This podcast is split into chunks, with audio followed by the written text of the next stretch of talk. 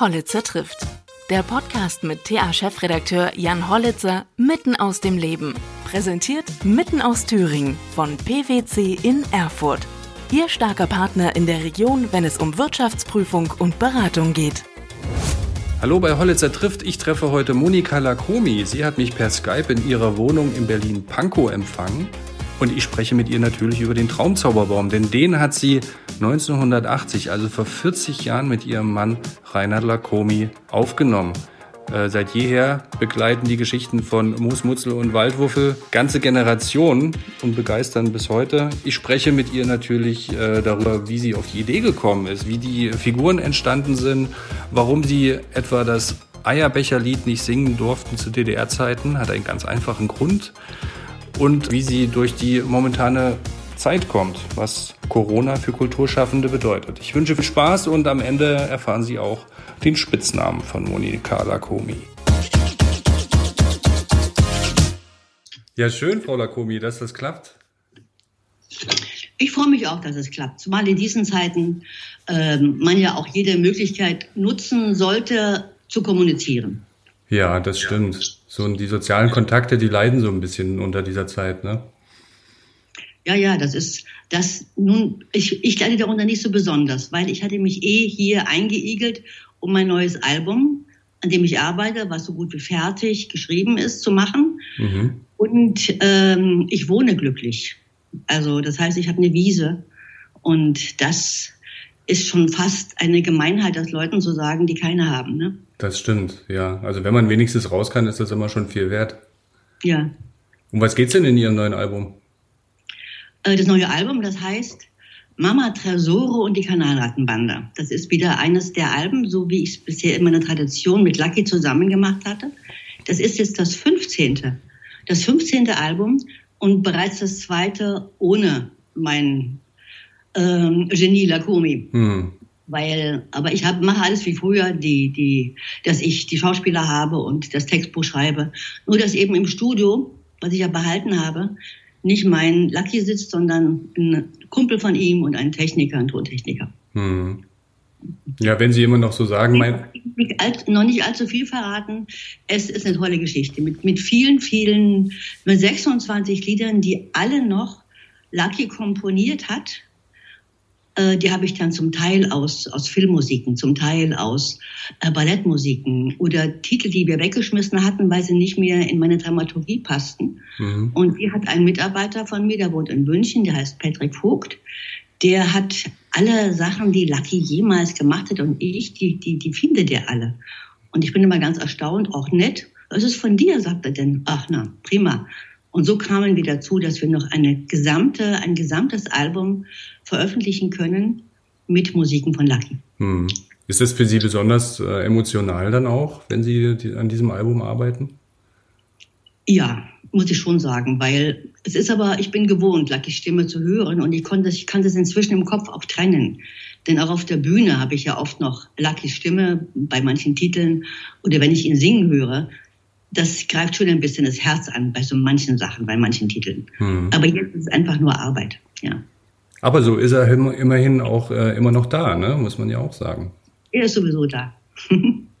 er ist sowieso da. Manchmal gehe ich auf den Friedhof und da ist da so ein großes, schönes Foto von ihm und ein und, da, und sein, sein wunderschöner Grabstein. Ich rede mit dem Stein, renne mit der Gießkanne rum und denke, die Leute denken, ich habe einen Knall. Aber, aber wenn ich dann mit ihm, äh, wir streiten uns weniger, muss ich mal sagen, ja, als früher. äh, wenn dann, wenn dann einseitig, ne? Ja, beidseitig, ja. Richtig beidseitig. ja, es war ein bewegtes Leben. Und ich bin aber sehr dankbar für die 35 Jahre die wir zusammen hatten. Mhm. Und, ähm, Trauer nutzt da nicht viel. Natürlich ist man traurig. Das geht auch nie vorbei. Das ist, man gewöhnt sich nur daran. Ja. Das ich alleine hab, arbeiten. Ich habe ja ein, eingangs gesagt, ähm, es freut mich ganz besonders, ähm, dass ich heute mit Ihnen sprechen kann und ähm, dass ich die Zeit genommen habe. Freuen sich Menschen eigentlich immer, wenn sie äh, ihnen begegnen? Äh, ich würde mal sagen, die meisten ja. Die meisten ja. Ähm, denn, denn ich bin eigentlich ein kommunikativer und freundlicher Mensch, würde ich jetzt mal so von mir behaupten. Und, und ähm, ich selber freue mich ja auch, wenn ich jemanden sehe, den ich mag. Und das kommt dann auch zurück. Und auf der Bühne, wenn da kommen wir nachher noch dazu, wenn ich auf die Bühne komme, wenn mein Ensemble gespielt hat, am Schluss der Vorstellung, dann gehe ich zu meinem Publikum und verbeuge mich und ich kriege so einen Riesenapplaus und so viel Dankbarkeit. Und das, das gibt Kraft. Ja. Mhm. Ja, ich frage deshalb, weil ähm, man ja mit dem Traumzauberbaum eigentlich nur durchweg positive Dinge verbindet und ähm, jetzt mittlerweile Generationen, also ich bin Jahrgang 80, 40 geworden mhm. gerade und der Traumzauberbaum wird ja auch 40 dieses ja. Jahr. Und ähm, das ist halt ein Teil, Teil des Lebens, muss man wirklich sagen. Meine Kinder hören das jetzt auch wieder auch wenn sie das ähm, Albtraumlied natürlich überspringen, äh, das kommt dann vielleicht. Ja, naja, sicher. Bei den Gespensterlied immer unterm, unterm Küchentisch, ja. Ja, genau. ja. Deshalb, deshalb sage ich, also eigentlich ist das ja ein, äh, ein Privileg, wenn man so ein Stück, durch das man auch bekannt geworden ist, durchweg positiv belegt ist, oder?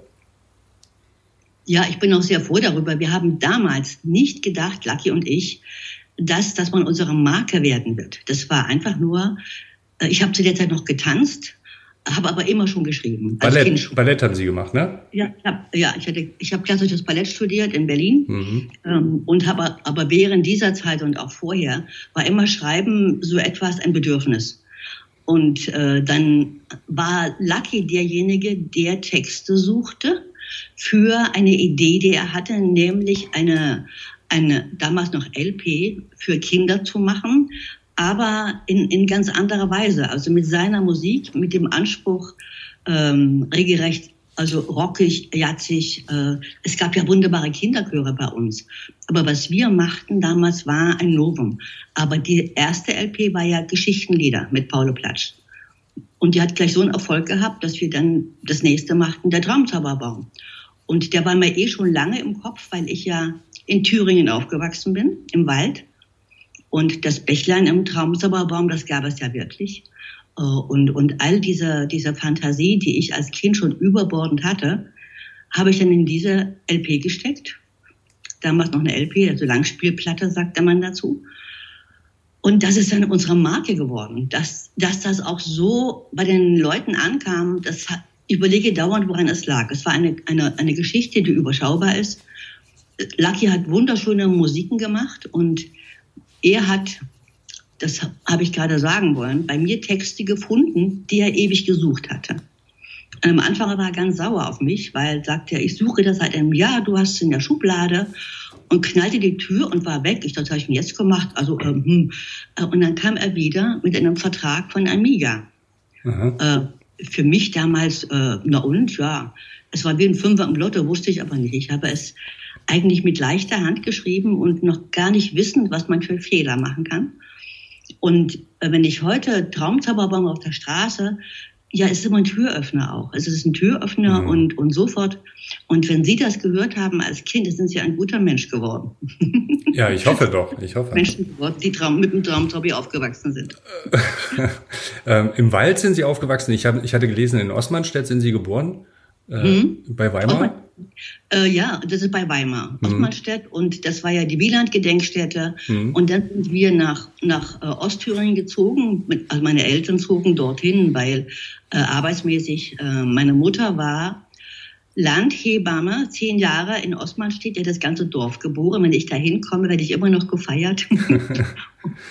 und ja, man will demnächst an dem Haus, wo ich geboren bin, eine kleine Messingtafel anbringen dass ich, ich habe das Geburtshaus gesehen, ich war ja, bin öfter dort in Osmanstedt, habe dort Freunde. Und dann sind wir nach Triebes-Zollenroda gezogen. Mhm. Da gibt es äh, angrenzend äh, wunderschöne große Wälder.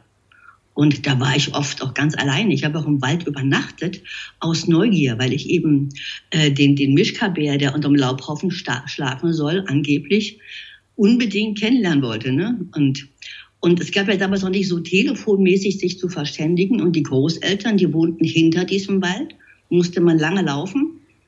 Und die Eltern dachten, ich bin bei den Großeltern und die Großeltern dachten, ich bin zu Hause. Und auf diese Weise konnte ich wunderbar im Wald übernachten und habe also sehr viel Zeit. Ich war ein komisches Kind, glaube ich, ja. Wie alt waren Sie da? Na, das war von, von fünf Jahren sind wir da hingegangen und ich bin dort mit, mit 15 dann weggegangen nach Berlin ins Internat in die Ballettschule. Und wie alt waren Sie, als Sie in dem Wald übernachtet haben? Auf ungefähr, äh, glaube ich, acht. sieben oder acht Jahre alt. Oh Gott, da, da macht sich doch jeder Sorgen. Nö, die wussten, ich komme wieder. Gut, da war die Zeit vielleicht auch noch ein bisschen anders. Ähm, ja, ganz sicher, ganz sicher. Ich habe mir nämlich auch immer die Frage gestellt, äh, Traumzauberbaum geht ja los mit äh, hinter der Stadt. Ja. Beginnt der Wald und dann sieben Tage tief oder so geht das, glaube ich, los. Ich habe mich immer gefragt, welche Stadt da gemeint ist oder ob ähm, das extra. Naja, das, war halt, ähm, das war halt eigentlich das, das äh, ich liebte sehr das Dorf meiner Großeltern.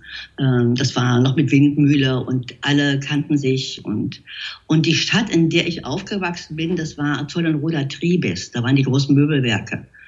Und also die Stadt selber, die war mir nicht so, aber in meiner Fantasie war halt eine kleine Brücke, die da rausführt und dann in den Wald, wo der Wald sieben Tage tief ist, ja. Mhm. Sie haben ja dann diese Geschichten, wenn Sie sagen, sehr lange mit sich rumgetragen, im Prinzip auch ähm, in sich bewahrt. Ist es denn wichtig, kindliche Fantasien ein Leben, Leben lang mit sich zu tragen? Ich glaube, das kann man nicht äh, einfach ähm, so voraussetzen. Erstmal ist es, glaube ich, eine genetische Sache. Mein Vater war ein, ein poetischer Mensch und ein, äh, der hat mir unglaublich viele Geschichten erzählt. Die schönsten Zeiten mit ihm waren, wenn wir, wenn wir einfach äh, unterwegs waren oder, oder auf dem Sofa gekuschelt haben und er erzählte mir Märchen und er las mir vor. Und ich hatte als Kind schon alle Bücher. Eine Tante hatte einen Buchladen, wie wunderbar.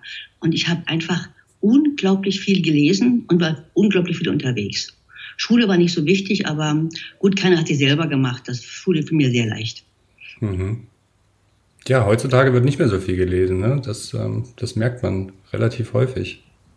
Ja, aber genau das ist der Punkt. Wenn man Fantasie und Kreativität anlegen will bei Kindern, dann sollte man Kopfkino erlauben. Dann sollte man also Geschichten hören äh, und dann und dann also nicht nur Fernsehen nichts gegen das Fernsehen und nichts gegen, gegen schöne, wunderbare, äh, große Kinofilme, auch für Kinder. Aber wichtig ist für mich immer das Lesen. Selber lesen, lesen lernen. Und ich tue auch viel dafür, das immer wieder zu unterstreichen. Ich habe ein ganzes Bühnenstück, eine LP, die heißt das Blaue Y. Da wird auf sehr abenteuerliche Weise erzählt, ähm, von einem, wenn nur ein Buchstabe fehlt. Und wir verlernen das Lesen. Ähm, und das war damals ein, dieses blaue Y war damals ein Auftrag vom Hessischen Ministerium für Wissenschaft und Kunst. Die kamen zu Lucky und mir und sagten, sie hätten gerne ein Musical zur Leseförderung. Äh, da hatte ich acht Tage schlechte Laune, weil Musical, soll ich mal Buch schreiben und mir fällt immer gleich was ein. Mhm. Ob das dann kauft, man kann dann, man kann dann, äh, es ist wie ein riesengroßer Berg und was am Ende rauskommt, ist, ist die Geschichte. Und dann ist mir eingefallen, mein Gott, ja, äh, ein Y, was man selten benutzt. Und das habe ich, das habe ich personifiziert. Und, äh, und das will dann abhauen aus dem, aus dem Alphabet, weil wird er nicht gebraucht. Geht nach Amerika, nach Manhattan, New York City, weil dort gibt es unglaublich viele Ys. Mhm. Dann geht es dorthin und hier stellt man fest, alle Wörter Y. Was wird aus diesen Wörtern? Physik funktioniert nicht, Rhythmus funktioniert nicht, äh, Lyrik funktioniert nicht. Und dann machen die sich auf den Weg über das große Meer. Und auf diesem Weg über das Meer nach Manhattan, New York City, wird erklärt, wo die Buchstaben herkommen. Also auf dem Weg machen sich ja wieder ähm, Waldwuffel und Moosmutzel, ne? Genau, ja. Mhm. Die machen die auf dem Weg. Mhm. Und dann, und dann wird eben erzählt, also von den Sumerern und von den Phöniziern, wie die Buchstaben nach Griechenland kamen. Aber das kindgemäß spannend für, so dass man das wirklich ähm, erstmal begreift, wie wichtig, was es für ein Schatz ist. Denn auf dem Schiff ist ein großer Schatz. Die Kinder raten dann, das ist Gold, Edelsteine und, aber nein, es sind Buchstaben. Mhm. Und dann will das Y natürlich zurück, weil Dort fällt es überhaupt nicht auf und es kommt zurück nach Hause und wird dann Außenminister im, im, im Lexikon. Also ist das mal ganz kurz erklärt, das kann man gar nicht so, es, es, da fühle ich mich jetzt nicht wohl, weil die Musik fehlt dazu, es fehlt ähm, die Bilder dazu, aber es gibt, wir haben ja bei meinem Ensemble haben wir fünf aktuelle große Bühnenshows und die eine heißt der Traumzauberbaum und das blaue Y. Mhm. Sehr zu empfehlen, sehr zu empfehlen, wirklich. Mhm. Ja, und das habe ich, deswegen fing ich vorhin an und habe gesagt, das habe ich dann auch versucht zum Bundesprojekt zu machen. Äh, ich war in Bonn gewesen, das konnte man machen, das ist wichtig, weil, weil da sind die Kinder begeistert. Das habe ich erlebt. Und am, am Autogrammtisch sagen Kinder, sie wollen jetzt unbedingt lesen lernen. Und äh, die konnten noch gar nicht lesen, aber sie haben es begriffen. Und dann sagte man aber in Bonn, ja, äh, Bildung ist Ländersache und sie können gar nichts machen. Sie würden uns unterstützen. Wie machen wir das? Tja, und dann hat sich da so ein bisschen in Luft aufgelöst. Wir spielen es auf der Bühne weiter. Und gerade jetzt wäre es wichtig, das an die Kinder zu bringen. Hm. Na gut, aber Ihre Stücke sind ja jetzt mittlerweile auch auf allen äh, Streaming-Plattformen, die es so gibt. Da hat man ja auch Zugang dazu, ne? Haben Sie davon eigentlich was? Ähm, nicht so richtig. Also es ist, wenn man auf das Thema kommt, äh, also ich will nicht jammern. Äh, es geht mir gut, ich bin gesund und ich habe zu tun. Aber es ist eine Riesenkatastrophe. Wir haben alleine im Mai 16 schon ausverkaufte, zum Teil ausverkaufte Bühnenshows, große Konzerte, mhm. alle abgesagt. Und das geht bis, bis mindestens Ende August abgesagt. Mhm. Das ist nicht nur finanziell eine Katastrophe für mich, aber es gab diesen Hilfsfonds, der ja auch schon ein bisschen was hilft. Ähm, es ist, es ist äh, die Katastrophe des Miteinanderseins, weil, weil natürlich wollen die Kinder Moosmussel, Waldwurfel, Traumzorbi auf der Bühne erleben. Denn sie dürfen dort, ist es, glaube ich, das einzige richtige Mitmachtheater. Sie dürfen zum Teil Lieder auf der Bühne mittanzen, mitsingen. Äh, sie werden einbezogen in den ganzen Ablauf des Stückes. Und das kann man schlecht im, per Video machen. Ne? Hm, ja. Stimmt, ja. Wer ist denn ähm, zuerst da gewesen? Moosmutzel oder Waldwuffel? Nein, die beiden zusammen. Die waren die Waldgeister im Traumzauberbaum. Ja. ja, ich meine nur, wen haben Sie, wer ist ihm als erstes eingefallen? Weil die Namen sind ja auch toll. Äh, mir fiel zuerst Moosmutzel ein und zwar deshalb, weil wenn man im, im Wald ist und das Moos hat so kleine weiße Blüten. Mhm. Und dazu sagte ich als Kind, das sind kleine Mutzelchen. Das mhm. sind die mhm. Mutzel, die auch manchmal auf dem Pullover sind, diese kleinen Fusseln. Mhm. Ne? Und diese kleinen weißen Blüten, das war Moosmustelchen. Und dann brauchte die natürlich einen Freund und da kam halt ein Waldwurfel dazu. ja, das war, äh, ja, ganz einfach. Und später kam natürlich dazu, in den, ähm, das war immer ein Solitär, diese Geschichte.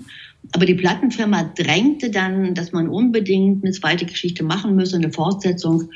Und dann habe ich mich nach 20 Jahren breitschlagen lassen, äh, zu dieser Geschichte noch eine zu machen. Das war dann, es sind ja inzwischen 14, jetzt die 15. Mhm. Ich weiß gar nicht genau, es waren, glaube ich, inzwischen äh, zehn andere entstanden. Und dann habe ich gemacht Aga Knack, die wilde Traumlaus. Die kam dann zu diesen beiden Figuren dazu. Mhm. Und da muss ich aufpassen auf der Bühne, dass die nicht zur Lieblingsfigur wird. Weil es muss, man muss in der Balance bleiben. Ne? Denn es gibt dauernd Streit zwischen den beiden Weibern, zwischen Moosmussel und Aga Knack. Eifersüchtig und Waldfuffel in der Mitte kann nur immer sagen, ich habe eine Situation, weil er mag beide. Aber ähm, das ist immer schwierig, wie im Leben halt. Ne? Mhm. Das ist ja auch für Erwachsene sehr komisch, die Stücke. Die, die amüsieren sich auf ihre Weise. Und es ist auch ganz wichtig, dass man in diesen Geschichten die Erwachsenen mitnimmt. Und ich habe immer die Geschichten so geschrieben, dass sie von vorn für Kinder sind aber von, von hinten eine Philosophie auch für Erwachsene hat. Ja, definitiv. Also das Neidlied, das bleibt ja auch aktuell. Ja, ja, das ist äh, einfach ja Wahrheit. Ne? Ja, wer macht die Menschen so böse und schlecht? Wer mhm. macht die mhm. Menschen so ungerecht? Mhm. Das ist ein Zauberer weit bekannt, ein böser Zauberer Neid genannt. Ja, er bringt den Menschen nur Hass und Streit. Ein böser Zauberer ist der Neid. Das ist auch heute noch so. Das wird immer so bleiben. Hatten Sie damals ähm, irgendwann, wenn der Druck dazukommt, neue äh, Stücke dann eben auch zu schreiben, ähm, auch mal Probleme mit einer Textabnahme, die es ja damals auch noch gab? Oder ging das alles immer fluffig durch? Äh, nee, nee. Äh, es, es, gab lustige Sachen. Zum Beispiel das Lied vom Eierbecher durfte nicht gespielt werden, weil es gab gerade mal keine Eier. Ähm, und, und ansonsten sind wir, das ist jetzt ähm, ich muss das vorsichtig erklären. Mhm. Ähm, ich musste immer Verträge unterschreiben bei Amiga. Die waren aus heutiger Sicht eigentlich waren sie sittenwidrig.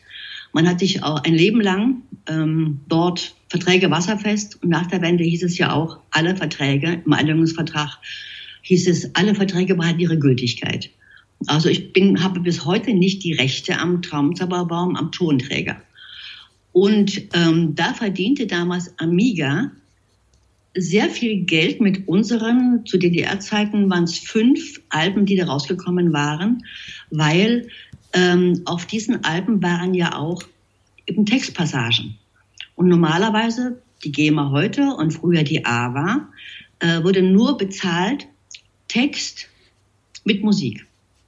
Und ich sag mal, auf jeder CD so ungefähr 15 bis 20 Minuten reiner Text. Diese Rahmenhandlung, ne?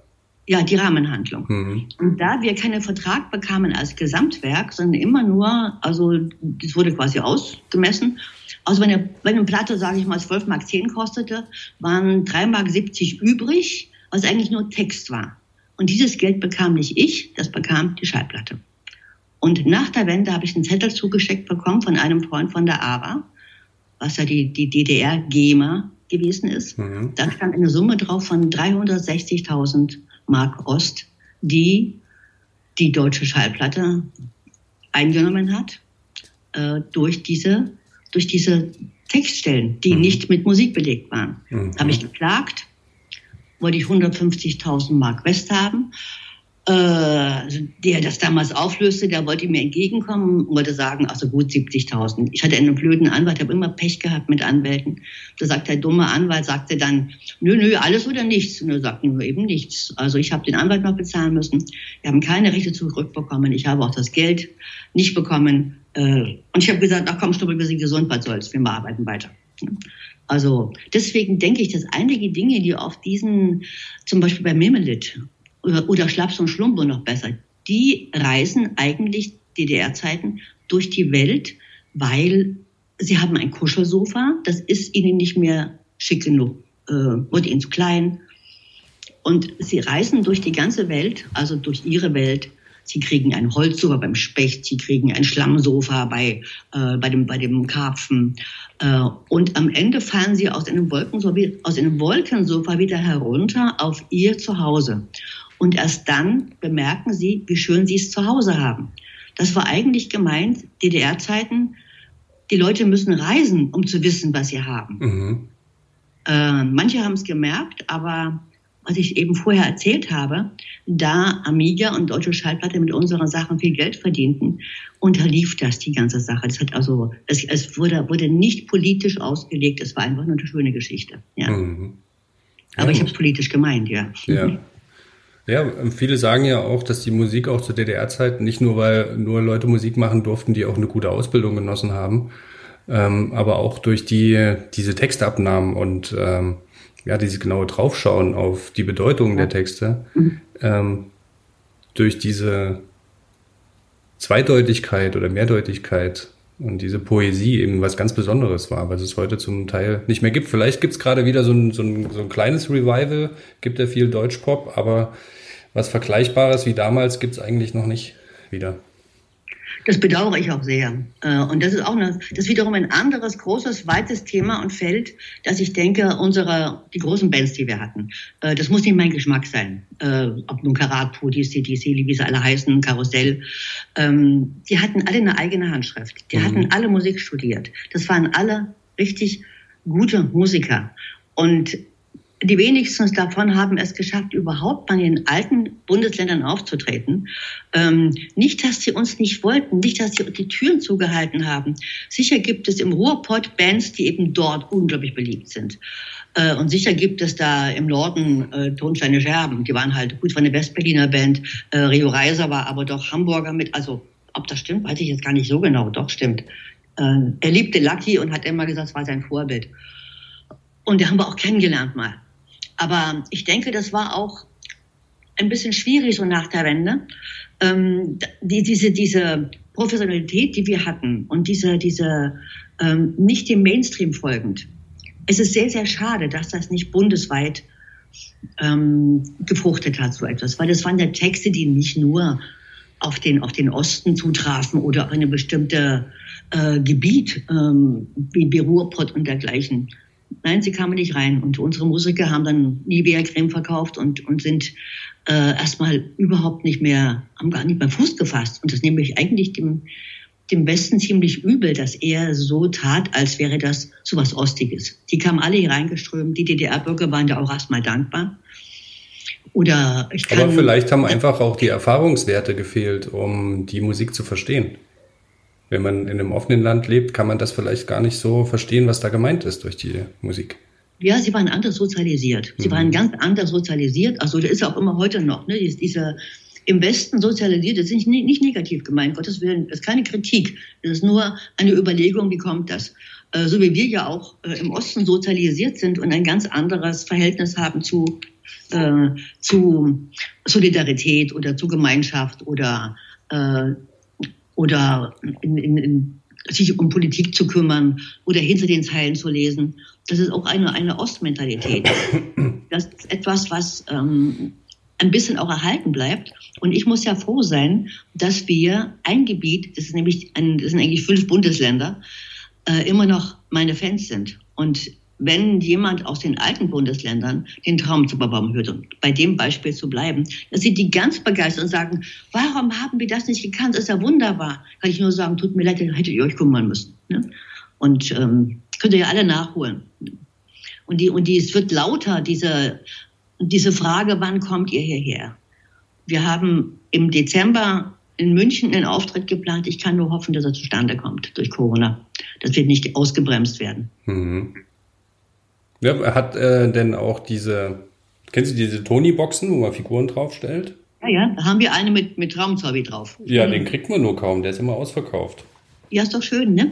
Ja, also ich meine, was nicht schön ist, dass er nicht nachgeliefert wird. Und nicht schön ist, dass man dann in diesen Läden dann einfach nicht ein Schild reinstellt, ausverkauft. Denn das würde ja anregen zu sagen, oh, dann brauche ich ihn unbedingt auch, weil er ausverkauft ist, muss er ja gut sein. Ne? Äh, das fehlt mir ein bisschen, dass man da so äh, darauf hinweist. Aber hat das äh, auch noch mit zur Bekanntheit beigetragen? Ähm, auch in alten Bundesländern vielleicht? Ähm, sicher und ich hoffe zumindest. Ich habe ich habe von einer Freundin, äh, die war gerade irgendwo in den alten Bund, hat mir ein Foto geschickt, da hat sie das Ding in der Hand und war in einem Laden und war ganz glücklich, es da gefunden zu haben, denn hier gab es das gerade nicht. Mhm. Aber es wird wieder produziert, es wird nachproduziert und mhm. es hat nur ein Jahr gedauert, ehe das produziert war. Es dauert immer alles so lange und ich bin ein Mensch, der wenig Geduld hat. Und ich kriege eine Panne, wenn alles, äh, ich, also das ist etwas, wenn ich etwas anfange, dann muss es möglichst morgen fertig sein. Äh, und das ist dann schwer. Äh, dass man da immer sagen muss, wir warten ja. Im Augenblick sind einige Produkte, die wir, die wir quasi, äh, ich muss dazu sagen, ich habe eine Agentur, die ist in Leipzig. Meine Simone Darke mit ihren äh, Mitarbeitern Charmin und, und und Karen und Daniel, ich grüße die hier mal auf diese Weise, ja. die, die also ähm, ein Team sind. Wir sind ein Team und gerade jetzt in dieser Zeit, wo wir nicht auf die Bühne können, hat man, hat man äh, mehr den Fokus darauf gelegt, was können wir denn machen? Was haben wir jetzt diese, in dieser Freizeit, wenn man so will, ähm, dass wir uns Dinge überlegt haben, Merchandising. Das, die haben schon länger angefangen. Aber wir werden uns auch in Zukunft mehr um Merchandising, also um Produkte, so wie diese Tony-Box kümmern. Im Augenblick haben wir ein Memory-Spiel. Ähm, da schreibe ich gerade 32 Zweizeiler, um dieses Spiel interessant zu machen. Mhm. Äh, Ravensburg wird es herstellen oder eine andere Firma. Da merken wir auch, die Firmen wollen, aber können oft nicht, weil die Ketten der Herstellung sind unterbrochen. Diese Herstellungsketten gibt es nicht. Oder, oder müssen erst wieder liefern. Und überall sind, sind Stolpersteine, äh, mit denen man tapfer drüber steigen muss, und, um ein Stück weiterzukommen. Mhm. Dann haben wir noch unser Miebchen, den Botschafter vom Traumzauberbaum. Also, das kann ich, darf ich ja Werbung machen für, für meinen Online-Shop Traumzauberbaum? Sie sind, mit, Sie sind schon mittendrin im Werbeblock, ähm, wie ich gerade feststelle. Also, da kann man auch noch die, die CDs kaufen, die man vielleicht anderswo gerade nicht kriegt. Da kann man ähm, Miebchen kaufen. Miebchen, Miebchen Himmelblau, das ist auch erst entstanden mit den Bühnenshows und mit den neueren CDs. Ähm, das ist ein, ein, ein kleines, wirklich süßes äh, Tier, Tier, Kuscheltier, ein, ein Kuschelkissen, ein Kuscheltier vom Waldhof. Das schleppt er dauernd mit sich rum und sie wie Kinder halt immer was mit sich rumschleppen. Und das ist inzwischen auch sehr beliebt. Nur können wir es gerade nicht verkaufen, weil es wird am meisten verkauft bei den Konzerten. Ähm, und mhm. wir müssen dann Handelswege finden, dass diese Sachen auch äh, normal im Laden zu kaufen wären. Da sind wir aber dran. Und, aber das mache nicht ich, das macht alles meine Agentur, die da unglaublich ähm, sich auch weiterbildet in, in, in solchen Bereichen, die äh, ich mir schwierig vorstelle. Dieser Mittler zwischen Kultur und Wirtschaft, das wird ja ein neuer Berufszweig werden, denke ich. Mittler zwischen Kultur und Wirtschaft, weil die Wirtschaft kommt nicht ohne Kultur aus und die Kultur nicht ohne Wirtschaft. Und das Wort Subventionen würde man vielleicht in Zukunft nicht mehr brauchen, wenn man gerade jetzt in den Corona-Zeiten merkt, wenn die Kultur fehlt, das ist wie täglich Brot, was fehlt. Und, und all diese, all diese kleinen Videoclips, die auch wir machen, um unsere Fans äh, bei Laune zu halten und zu grüßen und, und dann rennen eben Moosmusse und Waldwürfe durch den Garten zu Ostern und haben Ostereier gesucht.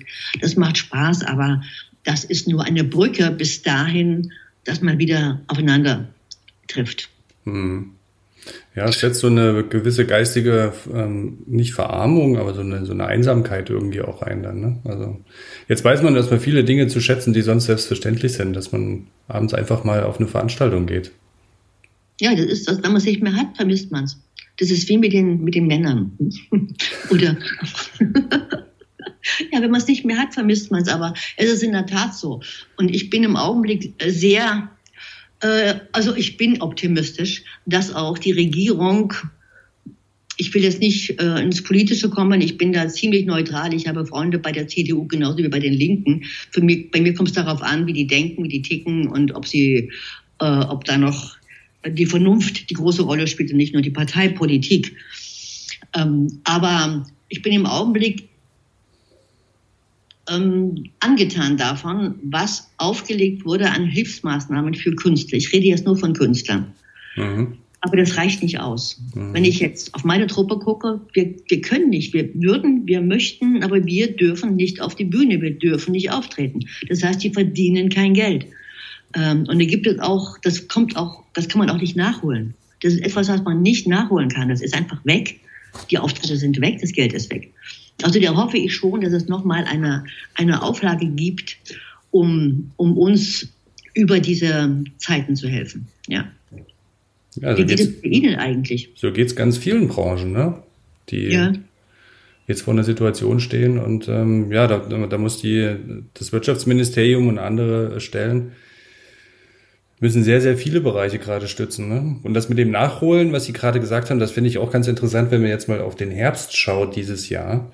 Wer mhm. jetzt schon alles ankündigt, äh, wer in diesem kurzen Zeitfenster alles Veranstaltungen unterbringen will, sei es jetzt Sport, Kultur mhm. Und wenn es irgendwelche Jahresversammlungen sind von äh, Unternehmen, ähm, so viel Zeit werden wir gar nicht haben, alles zu besuchen. Das heißt, ich glaube, es ist auch sehr unwahrscheinlich, dort gewisse Sachen nachzuholen und nachholen zu können, weil die Menschen können sich auch nicht zerteilen und auf zwei Sachen gleichzeitig gehen. Es wird ein Überangebot geben, glaube ich. Ja, das denke ich auch. Das ist, es ist nur so, es wird, es, also was so zum Beispiel Konferenzen betrifft. Da hat man auch daraus gelernt, dass man nicht unbedingt mit dem Flieger von München nach Berlin fliegen muss, dass man das auch per Video machen kann, dass Videokonferenzen ähm, inzwischen, dass man das gelernt hat, hm. Videokonferenzen zu machen, Videounternehmen. Ähm, ähm, was Veranstaltungen betrifft, äh, die, die großen Konzerthäuser, die Theater, die können nicht zwei Stücke auf einmal spielen, mhm. werden konkretes Beispiel ein Theater hat den Spielplan schon für, für das kommende Jahr oder für den, für den Weihnachten äh, aufgestellt und da sind wir dabei, weil dort war schon ein ausverkauftes Konzert und die sagen auch, wir können nur zwei Gastspiele aufnehmen, was früher mehr gewesen sind. Denn die Theater wollen wieder ihre eigenen Stücke spielen, die mhm. müssen ja auch Geld verdienen. Mhm.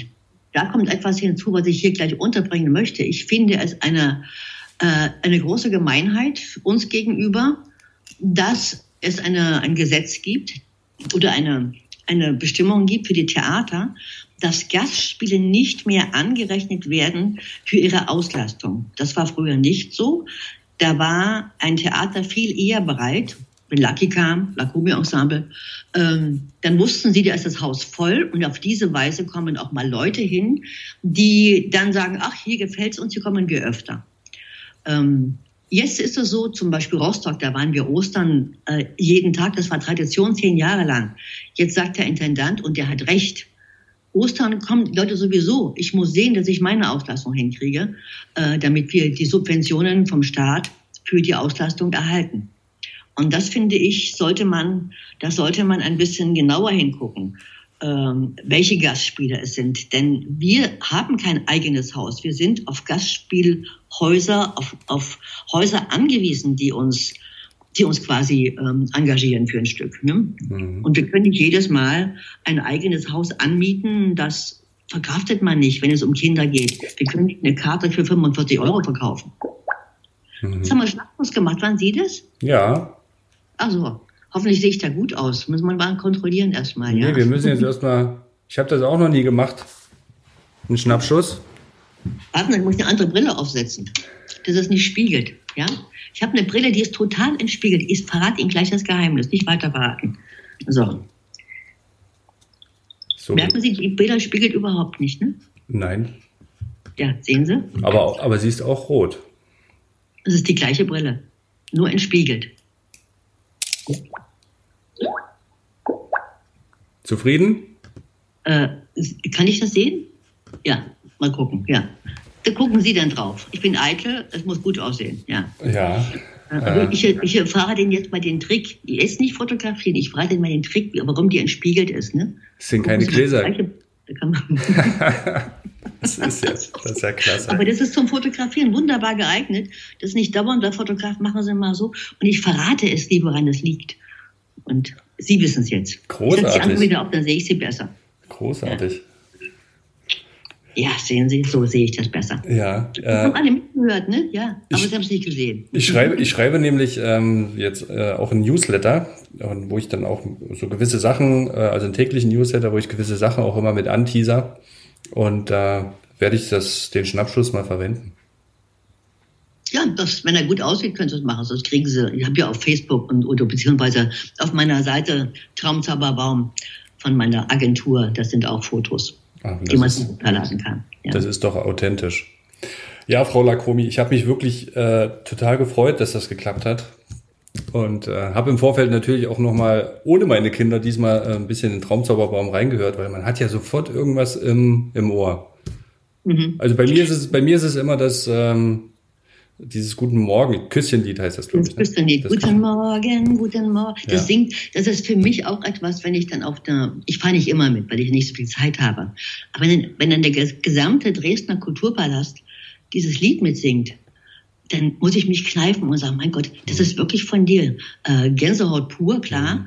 Und dann sage ich, du hast wirklich in deinem Leben schon Sachen gemacht, äh, das ist unglaublich. Ich war aber ein, ein buntes, reiches Leben gehabt bisher. Ich bin, ich bin ein glücklicher Mensch und ähm, grüßen Sie auf alle Fälle alle Kinder von mir und auch die Erwachsenen, die damit groß geworden sind mit dem Traumzauberbaum.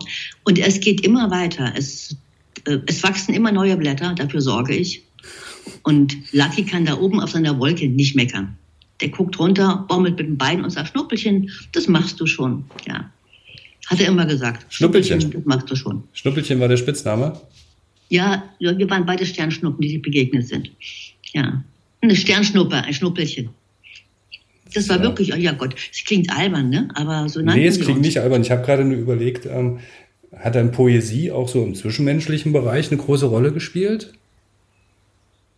In normalen ja. Alltagsunterhaltungen?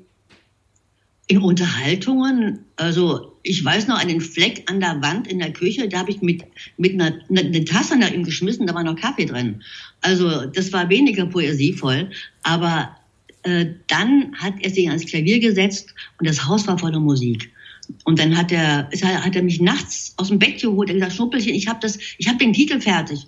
Äh, und es war halt einfach, äh, einfach schön. Und, und das war dann reine Poesie.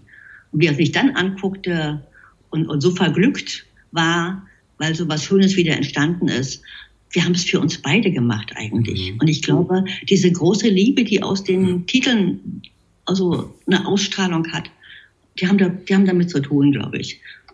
Und Aber das ist ja schon extrem. Also wenn eine Tasse fliegt, zu, zu großer Liebe gehört auch ein bisschen Hass.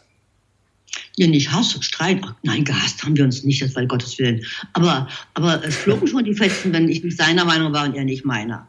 Äh, und wenn ich einen Text hatte und dann kam aus dem Studio unten der große Schrei, das kann doch kein Schwein singen. Na gut, ich habe dann schon die, die Variante die, die B habe ich schon mir zurechtgelegt. Und dann hat man dann doch nochmal diskutiert und und äh, oder wenn ich sagte, die Musik gefällt, die passt nicht dazu. Oh, das gab erstmal Streit. Und dann hat er die Musik weggeschmissen und hat sie vergessen. Und dann später hatte dann, ach, hier ist noch ein Text, da muss ich ja noch eine Musik machen. Ja, mach mal. Und die war dann viel besser und sagte, weißt du, guck doch mal nach. Und dann kam erst so, vielleicht vier Wochen später, ja, du hattest ja recht. Das kam dann, ja, hm, ja. Aber Poesie war doch in der Musik und in den Texten, also war es auch unser Leben. Mhm. Das geht auch weiter, auch wenn er nicht leibhaftig und leibhaftig ist, aber äh, er ist für mich immer da und auch, auch immer die, die, was würde Lucky jetzt sagen, würde er das gut? Ich habe auch sehr viel von ihm gelernt. Also man merkt auf jeden Fall, dass er bei Ihnen immer da ist. Ganz deutlich. Ja, sicher. Aber ich mache ja auch noch andere Sachen, wo er mit der nichts zu tun hat. Ich mache gerade zwei Kinderbücher. Also eins für die Berliner Eisbären ist ein Auftrag und das andere, ich muss endlich mal den Traumzauberbaum in der großen, großen Fassung, die ja viel, viel weiter ist, als Kinderbuch machen zum Vorlesen. Also äh, dann habe ich schon die nächste TD im Kopf. Also ich werde bestimmt noch 101 werden müssen, um alles, was ich mir vorgenommen habe, äh, umzusetzen, ja. Das hoffe ich doch sehr. Das hoffe ich sehr. Hört sich auf jeden Fall äh, gut an, was da noch kommt. Äh, ja, und wenn es Freude macht und, und man hat Freude am Arbeiten, dann ist das was. Äh, und ich habe natürlich, aber ich darf natürlich nie vergessen zu sagen, ich habe auch Helfer. Ne? Ich habe Helfer, meine Agentur, äh, die, die mir den Rücken frei halten will, dass ich schreiben kann. Und, und ich wohne hier in einer wunderbaren Edel-WG. Mein Moosmuskel zum Beispiel wohnt bei mir mit im Haus mit ihrem Herrn Moosmuskel, ja, mit ihrem Ehemann. Und so sind wir gerade jetzt in Corona-Zeiten eine Wohngemeinschaft. Mhm. Und wir trinken dann abends auch unsere, unsere Corona-Brause. Ne? Das ist also, ja, das ist auch wichtig. und also ich bin, ich bin vielleicht äh, alleine oder nicht einsam, aber oder umgekehrt. Also ich habe, wenn ich die Tür aufmache, dann habe ich hier einen langen Flur im Haus, da kann ich rübergehen in die andere Wohnung und sagen, ich muss jetzt mal mit jemand reden. Und äh, das ist dann, das ist, das ist viel, viel wert, wenn man, wenn man nicht isoliert ist, hm. wie wir jetzt sind. Ich bin nicht isoliert. Ich habe Freunde, die mit mir zusammen wohnen. Toll. Wer will nicht mit äh, Moosmutzel und Waldwurfel zusammenleben? Ja, ne? ja. Manchmal kommt Waldwurfel, äh, hier unten ist ja die große Kita, die jetzt gerade geschlossen hat. Lucky Studio ist eine große Kita geworden, hat er sich gewünscht äh, als er im Sterben lag, so was, was machen wir denn um Himmels Willen mit dem großen Studio, was wir schon damals nicht mehr benutzt haben, weil die Geräte, die man früher hatte, äh, ein riesen Studio voll, wir hatten den MOOC von Mick Jagger im Studio stehen, alles noch analog, hat sich bei der Digitalisierung der, der, der großen, äh, also Instrumente, es gab ja für jeden, gab ja Klänge, Lucky hatte dann immer äh, 20.000 Festplatten um sich herum liegen, aber da reichte ein großer Tisch, um, um Musik zu machen und eine Taste, wo er, wo er eine so Klaviertaste, also eine Leiste, wie er mal sagte. Mhm. Äh, und das große Studio war eigentlich nur für die Proben da. Und da hat er gesagt, er würde sich wünschen, daraus einen Kindergarten zu machen. Und das habe ich auch gemacht, sofort. Und es ist so schön, ich kann manchmal morgens im Nachthemd runtergehen und dann freuen sich die Kiddies. Und wir haben draußen einen, von dem großen Grundstück ist ein Stück abgeteilt, da können die Kinder toben. Und wenn ich, wenn ich mir das angucke, das macht auch fröhlich, so Kinder zu sehen, die mich schon kennen und die sich freuen, die sind zwischen eins und drei. Mhm. Wenn ich sehe, wie eins laufen lernt, da bin ich auch ganz glücklich. Und die können alle schon Lieder vom Traumzauberbaum. Damit wachsen sie auf, weil ja Moosmutzel ist halt die Kindergärtnerin. Und die spielt ja jeden Morgen erstmal Gitarre mit den Kindern und singt Aha. ein Lied. Aha. Wo ist denn dieser Kindergarten? Oder wo, wo wohnen Sie denn? Ich wohne in Berlin-Pankow, Aha. Und Blankenburg ist quasi wie ein großes Dorf, mhm. also 20 Minuten bis zum Alex. Nach der Wende hat das hier so geknallt, alle großen Grundstücke, da kamen überall Häuser drauf. Aber wir haben hier schon immer gewohnt, Lucky und ich. Äh, und, und also, was heißt immer? Äh, ich wohne hier seit 1977. Mhm. Äh, und Ich habe auch mal ein paar Jahre in Berlin gelebt, also ich weiß, wo es ist, ja. Mhm. Ja, das ist Norden von Berlin. Mhm. Und, und nach dem Norden raus ist auch, ich finde, das ist ganz meine private Meinung, den Norden schöner als den Süden, weil er ist, er ist, er ist größer, er ist verwunschener, er ist nicht so, äh, nicht so zerpflückt wie der Süden und nicht so, so auf, nicht so aufgeregt. Ja, also den Norden finde ich sehr schön von mhm. Berlin. Wer Berlin sieht, da bin ich sehr oft. Ja, das da habe ich ein Boot und da kann ich auch arbeiten. Ja. Mhm. Das alte Boot von Lucky, also das heißt das alte, es ist jetzt 20 Jahre alt, das Boot. Ich will keinen Neid aufkommen lassen, aber es ist so fantastisch. Auf dem Berlinsee ein Liegeplatz. Ich kann auf dem Boot übernachten, kann auf dem Boot arbeiten. Und äh, dann haue ich ab. Und, und wenn mir nichts mehr einfällt, springe ich ins Wasser. Ja. Ja, toll. Es ist ja, ähm, was ich heute gelernt habe, so ein richtiger Kosmos um den Traumzauberbaum entstanden. Und eine schöne Welt. Haben Sie schön gesagt, ja, das stimmt, ja. Es ist, es ist eine ganze, eine ganze Traumwelt rum, aber, aber auch sehr real halt. Ne? Mhm. Also real im Sinne von, man kann damit was anfangen und, aber um das auf den Anfang zurückzukommen, wenn man was für Kinder tun will, auch für die Wirtschaft, ohne Kreativität geht gar nichts. Und man muss versuchen, jede Möglichkeit, die man Kindern bieten kann, kreativ zu denken, zu lernen, äh, etwas selber zu erfinden, muss man nutzen, das nützt allen. Vielen Dank, Frau Lacroix. Ein schönes Schlusswort, ne? Ja. Ja. äh, auch wenn ich jetzt noch weiterreden könnte, aber ich glaube, ähm, das war ganz toll und ähm, vielen Dank, dass Sie die Zeit genommen haben. Und ich danke Ihnen, dass Sie die Zeit für mich genommen haben. Viele Grüße an alle.